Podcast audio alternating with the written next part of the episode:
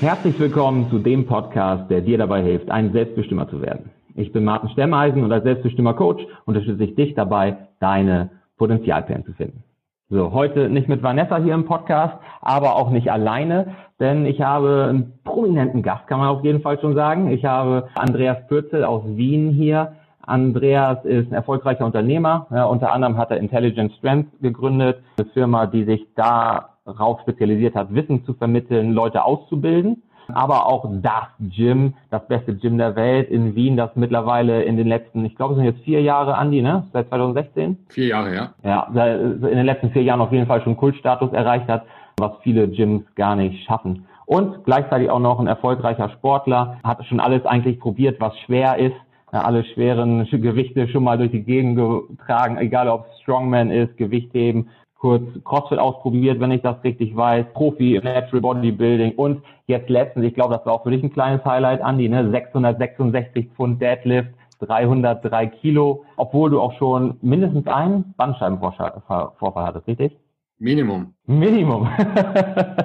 ja, schön, dass du Zeit gefunden hast, Andi. Dankeschön. Sehr gerne, Dankeschön. Ja, ich habe jetzt gerade schon erzählt, ne, du bist ein erfolgreicher Unternehmer mittlerweile mit deinen zwei verschiedenen Firmen, die du hast. Intelligent Strength wo es vor allem um Wissensvermittlung geht, Seminare, Trainerausbildung. Ihr habt eine ganz eigene Trainerausbildung geschaffen und eben das Gym. Aber dein Weg sah eigentlich ursprünglich ganz anders aus. Ne? Wenn ich das richtig weiß, hast du erst angefangen zu studieren und ähm, hast Architektur aber abgebrochen. Richtig. Und äh, wie ist dazu gekommen? Ich meine, Architektur, man könnte meinen, das ist ein sicherer Job, ein prestigereicher Job, da könnte man auf jeden Fall viel Spaß haben und bestimmt auch eine Menge Geld mit verdienen. Ja, ich muss sagen, dass mein Weg war trotzdem jetzt im Nachhinein schon sehr ähm, vorgeebnet eigentlich, weil mhm. ähm, mein ganzes Umfeld, sei es jetzt meine Eltern, meine Eltern waren Sportlehrer beide und mein Bruder hat mir sehr viel immer vorgelebt. Wir haben uns ständig in Sport, wir sind sehr sportaffin erzogen worden, sagen wir so einmal. Ähm, wir haben sehr früh mit Leichtathletik begonnen, dann irgendwann mit sehr viel Tennis spielen, da haben wir auch Turniere gemacht und dann mit 14 Jahren haben wir begonnen mit Krafttraining, ich und mein Bruder gleichzeitig. Äh, mein Bruder hat mir sehr, sehr viel vorgelebt und mhm. äh, es ist eine sozusagen ein sehr gesunder Konkurrenzkampf entstanden zwischen uns. Und der hat sich ja über unsere genetischen Grenzen raufgebracht, uns beide. Also ohne meinen Bruder und auch er ohne mich hätten wir niemals unseren sogenannten genetischen Code geknackt. Also wir haben wirklich alles ausgereizt, was es zu ausreizen gibt. Wir haben viele Verletzungen durchgemacht. Wir haben uns erfreut an Verletzungen eigentlich. Es war, es hat eine Zeit gegeben, wo ich unzufrieden war, wenn, ich, wenn ich mir im Training nicht wehgetan habe. War das schon krass. Ja, das war, es war wirklich, es war wirklich irre. Es ist genauso wie in die Rocke-Filme. Jetzt bin ich doch leider etwas zivilisiert geworden. Ich kann zwar den Wahnsinn noch immer abrufen, im Sportlichen, aber ich rufe ihn jetzt eher im, im Business-Technischen ab. Aber man muss immer dieser, ja, dieser Underground Oldschool-Fighter bleiben, glaube ich, das ist sehr wichtig. Aber weil du gesagt hast, Architekturstudium, das ganze Künstlerische und mh, hm, Gestalterische war schon immer mein, äh, war schon immer mein, mein Hobby eigentlich und meine Leidenschaft. Mhm. Beziehungsweise ich war immer sehr begabt darin. Und ich muss, ich habe das Sportstudium probiert. Ich habe die Aufnahmeprüfungen geschafft. Ach Quatsch. Ja, das wissen die wenigsten. Und ähm, ich habe zwar schon vorher mit Architektur begonnen, ich wollte aber nach dem ersten Semester schon auf Sport wechseln eigentlich. Habe aber die so. Aufnahmeprüfung nicht geschafft, weil ich habe den 2400 Meter Cooper-Test, glaube ich, um eine Sekunde nicht geschafft. Also wir müssen laufen 2400 Meter unter 10, 10 Minuten 10 Sekunden und ich habe offiziell geschafft 10 Minuten 11 Sekunden. Also, das war ein richtiges Arschloch, das dir die ja, Sekunde nicht gegeben hat. Das war ein richtiger Wichser. Das war eine, das war eine wichtige Lehrstunde für mich, weil ja. ich bin ein Fan von Individualisieren. Man muss Ausnahmen ja. machen. Das mache ich auch ständig im Unternehmen. Ähm, und man darf es nicht über einen Kamm scheren. Dann bist du verloren. Mhm. Das gleiche hätte ja. können dieser Pisser machen, der hätte können mir die eine Sekunde schenken und eher das große Bild sehen. Aber nach ja, genau.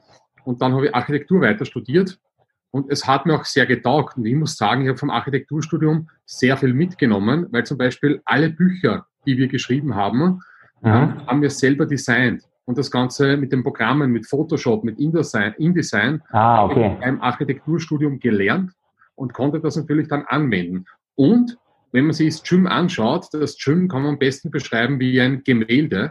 Es ist ein unfertiges Gemälde. Es ist ein Kunstwerk eigentlich. Und es hat schon sehr viele architektonische Elemente drinnen. Wenn du äh, architektonische Elemente sagst, beziehst du das darauf, dass ihr da in praktisch eine leere, riesige Halle auch die Galerien reingesetzt habt? Oder ist es bei dir auch, dass du sagst, wie die äh, einzelnen Power Racks, die einzelnen Maschinen angeordnet sind, das ist auch schon ein Stück weit eine Kunst, diesen Raum perfekt zu nutzen?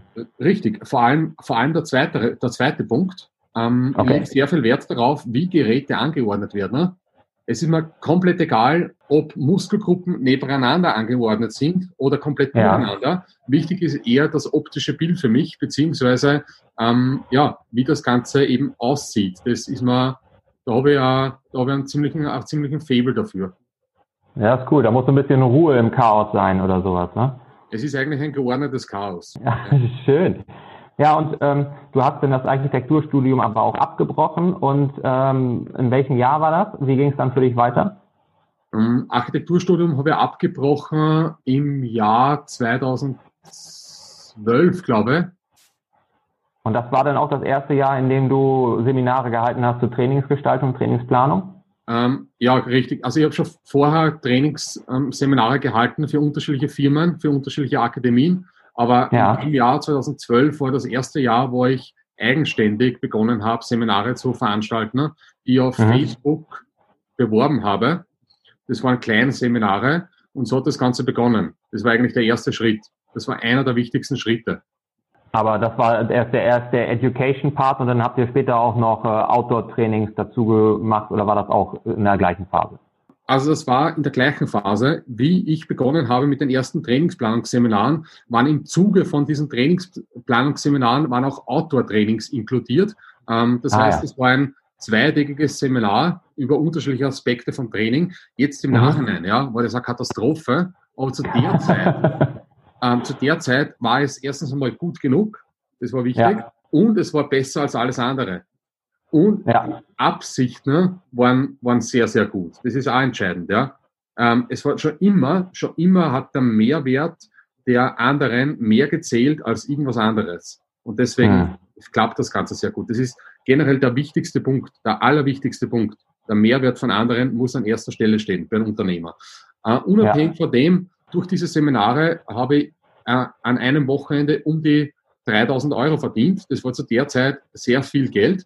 Natürlich habe ich mich akribisch darauf vorbereitet, wochenlang, monatelang und aus dem einem Seminar ist ein zweites geworden, ein drittes, ein viertes. Dieses ganze ja. Geld habe ich dann investiert in eine Webseite. Parallel sind auch die Outdoor-Trainings immer bekannter geworden, immer größer geworden. Ähm, mhm. Outdoor-Trainings waren marketingtechnisch äh, ein Geniestreich, weil wir haben am Schluss dann Outdoor-Trainings gemacht mit über 120 Leuten. Oh, Donnerwetter. Ich hatte einen Fotografen dabei, der diesen ganzen Wahnsinn eingefangen hat, der alles fotografiert hat und diese Bilder ja. haben wir dann auf Facebook geteilt und jeder hat natürlich sich selber verlinkt und das hat eine sehr große Reichweite gehabt. Hm. Somit ist die Bekanntheit der Firma oder von uns immer mehr gestiegen. Ja, sehr cool. Und dann hast du praktisch das Studium abgebrochen zugunsten etwas, worauf du mehr Lust hattest, schon seitdem du 14 warst, sportlich aktiv und du hast gesagt, das ist dann mehr dein Ding, dich eben mit einer eigenen Firma selbstständig zu machen und anderen Leuten Training näher zu bringen. Richtig, ich wollte ich wollt einfach, Training hat mir im Endeffekt mehr interessiert. Ähm, jede, ja. jede Minute des Tages hat sich um Training gedreht, also war das eigentlich naheliegend, dass ich irgendwas mit Training mache. Und jetzt gibt es ja aber auch jede Menge Leute, die ihren Job insgeheim oder auch ganz öffentlich richtig hassen. Ne? Die, die haben eigentlich keinen Bock, morgens ins Büro zu gehen, gehen richtig mit der Faust in der Tasche rein und wünschen sich eigentlich am Montag schon den Freitag, wünschen sich nach dem Sommerurlaub den nächsten Sommerurlaub und eigentlich wollen sie nur in die Rente. Wie siehst du das denn bei diesen Leuten? Was würdest du denen denn raten oder wie stehst du dazu, dass es diese Leute gibt, die sich so zur Arbeit zwingen müssen? Ich glaube, es gibt dabei zwei Kategorien von Personen. Ähm, eine Sache ist, ich glaube, das sehen die meisten nicht, weil ich glaube, dass jeder Job und jede Position in jedem Job hat etwas sehr, sehr Gutes, sehr Motivierendes. Mhm. Man muss sich einfach nur darauf konzentrieren. Auch wenn man einen sehr toten Job hat, wie zum Beispiel ein Steuerberater oder Buchhalter oder was auch immer, wo man vielleicht mit Menschen nicht arbeitet, im Endeffekt arbeitet man immer im weitesten Sinn mit einem Menschen. Man muss sich nur darauf konzentrieren. Und deswegen mhm. wäre es wichtig, würde ich denen empfehlen, dass sie sich wirklich in ihrem Job auf diesen Mehrwert konzentrieren, der der Job, der die Tätigkeit anderen bringt. Weil dann ja. erkenne ich diesen Mehrwert und dann ist das sehr motivierend. Und man kann, man, es gibt wenig Unterschied zwischen einem Mitarbeiter oder einem Unternehmer oder einem Geschäftsführer. Es ist nicht so mhm. viel Unterschied, wie, wie viele glauben. Du bist eigentlich immer Unternehmer, egal welche Position, weil du hast immer eine gewisse Freiheit. Du hast genauso, als Unternehmer hast du genauso deine Grenzen wie als Mitarbeiter. Du bist nicht ja. ein freier Mensch. Du bist trotzdem abhängig von anderen Personen. Aber du solltest diese Freiheit, die du hast, eigens entscheiden, wie du damit umgehst. Das heißt, ähm, ich habe zum Beispiel in der Firma hier gehabt eine Buchhalterin, die ist nicht mehr jetzt in der mhm. Firma, die war nicht glücklich mit dem Job, aber sie hat meiner Meinung nach hat sie das Ganze auch nicht richtig angegangen, weil anstatt dass sie einfach ein Mail schreibt, ein unpersönliches Mail an irgendeine Person, könnte sie ja. die Person auch direkt anrufen. Und dann ist schon mal das Menschliche, das Soziale gegeben. Das heißt, man hat das ja. meistens in den eigenen Händen. Das ist einmal der eine Punkt. Also ich glaube, man kann aus jedem Job was sehr, sehr Sinnvolles rausholen. Der andere mhm. Punkt ist natürlich, naja, wenn ich wirklich nicht das, ähm, das gewählt habe, was mir gefällt, dann sollte ich mir auf die Suche machen ähm, nach, nach der Tätigkeit, für die ich eben, ja, für die ich eben das Feuer im Körper drin habe. Und ja. das, auch die Suche alleine ist es schon wert, auch wenn ich es nicht finde, danach zu suchen. Ja, das finde ich sehr cool. Das finde ich cool auf den Punkt gebracht, weil ich sehe auch viele Leute oder kenne viele Leute in den Coachings, die wir machen, ne, wenn es darum geht, dass sich die Leute als Selbstbestimmer finden sollen und sich ihr selbstbestimmtes Leben aufbauen sollen, dass sie gar nicht wissen, wofür sie brennen. Es, richtig. Es ist, das Gleiche ist beim Essen. Du musst es, du musst es probieren, damit du weißt, wie es schmeckt. Und das Gleiche ja. gilt auch für sehr viele Tätigkeiten. Du solltest auf Vorurteile scheißen, weil vielleicht bist du der geborene Bauarbeiter. Ja. Ich glaube, viele, wirklich, ich glaube, viele Menschen gehen mit einem starken Vorurteil in einen Job rein. Weil zum Beispiel, ich, ich arbeite täglich daran, dass ich Vorurteile ablege. Ich glaube, ich wäre fast genauso glücklich mit, mit einer Tätigkeit, wenn ich ein Schmied wäre oder wenn ich ein Bauarbeiter wäre mir würde das, mir macht das unglaublich viel Spaß. Einer der besten Bereiche in meinem Unternehmertum ist, wenn ich ja. mit meinem Jim Schmidt zusammenarbeite. Ja, das ist sowieso grandios, wenn man da die Insta-Stories oder so seht, wie ihr da im laufenden Betrieb rumflext und rumschweißt oder so. Hervorragend. Ja. Und man merkt auch, dass dir das richtig Spaß macht, wenn ihr da neue äh, Griffe an die äh, Maschinen schweißt oder so. Also ich glaube wirklich, dass viele, ähm, dass viele einen Job nicht gerne mögen oder schlecht drüber reden, weil dieser Job in der Öffentlichkeit kein gutes Ansehen genießt. Und das ist einfach ja. ein, ein beschissenes Klischee, das man ablegen muss, weil wenn man irgendwas macht, aufgrund von Ansehen vor anderen Leuten, die ich nicht kenne, die ich nicht gern habe, die keine Ahnung, ja, dann ist das der komplett falsche Zugang.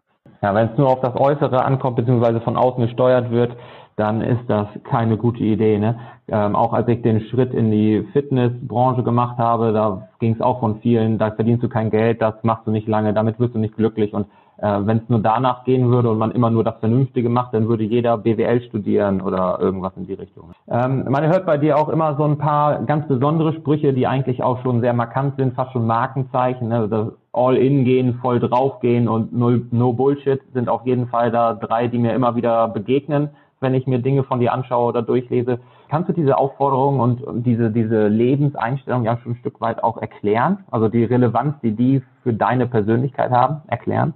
Im Prinzip sind diese Sprüche und diese Slogans von der Firma sind für mich Anker, wie ich sein möchte. Es sind, mhm. es sind für mich Erinnerungen, wie ich noch nicht bin ähm, oder wie ich sein möchte. Es ist genauso wie Ehrlichkeit. Es ist unmöglich, hundertprozentig ehrlich zu sein.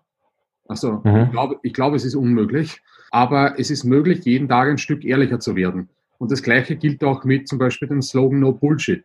Es ist fast nicht möglich, dass man wirklich nur auf sich selber hört, dass man auf die, die Meinung von anderen zwar hört, aber nicht ohne Überlegung hinnimmt, aber daran sollte man täglich antworten. Man sollte, ja. ständig, man sollte ständig versuchen, wirklich das zu machen oder zu seiner Meinung zu stehen und einfach ja, besser zu werden jeden Tag. Darum geht's. Und das ist genau die, das ist genau die Philosophie von dieser Firma. Und wenn man jetzt nochmal über das Training spricht, man hat auch das Gefühl, dass es bei dir ganz eng miteinander verknüpft, Training und Persönlichkeit. Ähm, du hast auch schon ein paar Mal gesagt oder geschrieben, dass Training der beste Lehrmeister wäre fürs Leben. Ähm, ja. Was hat dir denn das Training über dich oder über das Leben vor allem beigebracht? Also, du lernst durch Training natürlich, dass erstens mal harte Arbeit sich auszahlt. Wobei, ja. harte Arbeit, das darfst du nicht vergessen und das lernst du auch durch Training, harte Arbeit alleine reicht nicht. Weil harte Arbeit wird oft in Verbindung gesetzt mit Anstrengung. Aber Anstrengung mhm. alleine reicht bei Training nicht. Weil 100 Wiederholungen Kniebeugen sind anstrengender als 10 Wiederholungen Kniebeugen. Ne? Ja. Aber mit 100 Wiederholungen Kniebeugen baust du weniger Muskelmasse auf oder gar keine wie mit 10 Wiederholungen. Mhm. Somit harte Arbeit alleine ist nicht ausreichend. Sie ist notwendig, aber nicht ausreichend. Zu mhm. einer harten Arbeit brauchst du noch eine gewisse Klugheit. Du musst Pläne ja. erstellen können. Du musst spezifisch arbeiten. Auch das lernst du durch Training. Genau das Gleiche für Unternehmertum. Wenn die, diejenigen, die am härtesten arbeiten, sind nicht diejenigen, die am erfolgreichsten sind. Ähm, mhm. Damit meine zum Beispiel der Kellner, der härter, härter arbeitet als der Restaurantbesitzer, ist nicht erfolgreicher finanziell gesehen als der Restaurantbesitzer, der vielleicht weniger ja. arbeitet.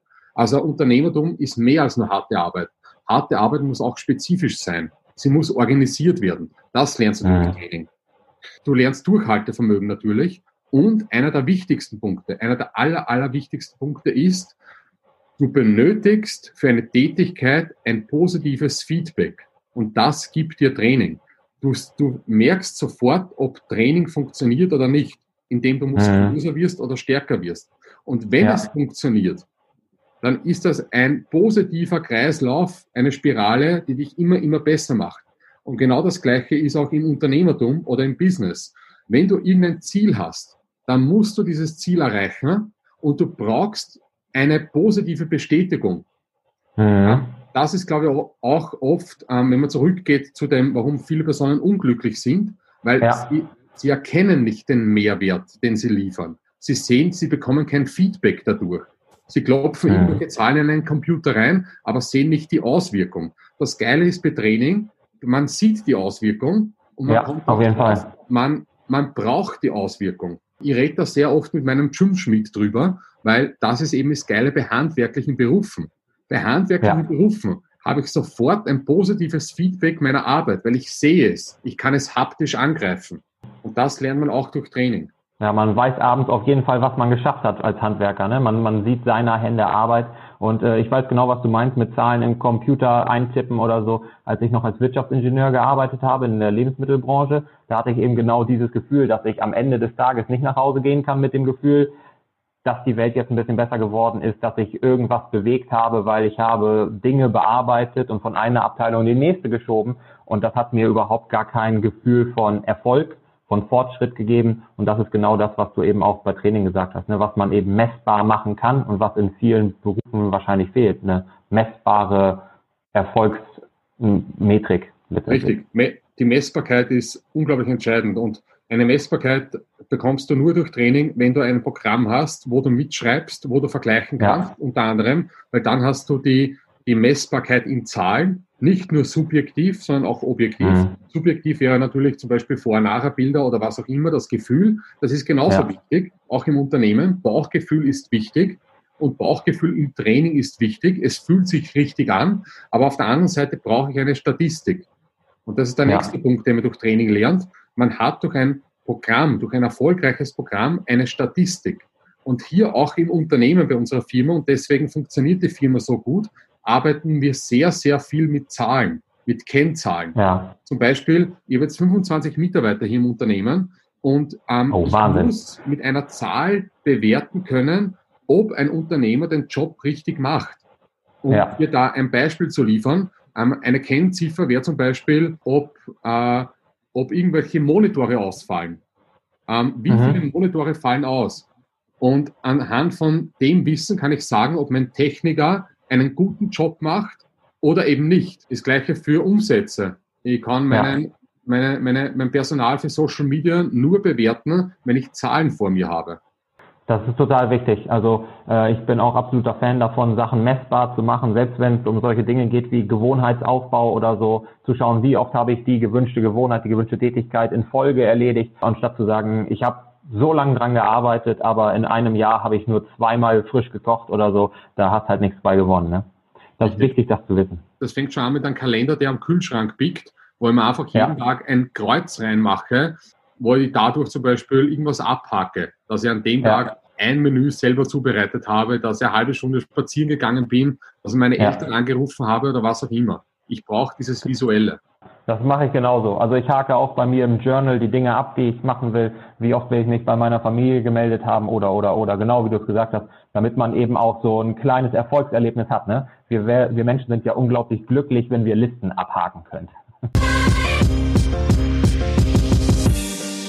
So, an dieser Stelle machen wir eine kurze Unterbrechung, das Interview mit Andy. Das geht etwas länger als unsere normalen Folgen und deswegen teilen wir das ganze Interview in zwei Teile. Den nächsten Teil bekommst du dann in der nächsten Podcast-Folge. Wenn du also nicht weiter im Trüben fischen willst, dann abonniere unbedingt unseren Podcast für noch mehr Hilfestellung, Denkanstöße und Tipps, um auch ein Selbstbestimmer zu werden. Also, entfalte dein Potenzial und sei dein Selbst Best immer.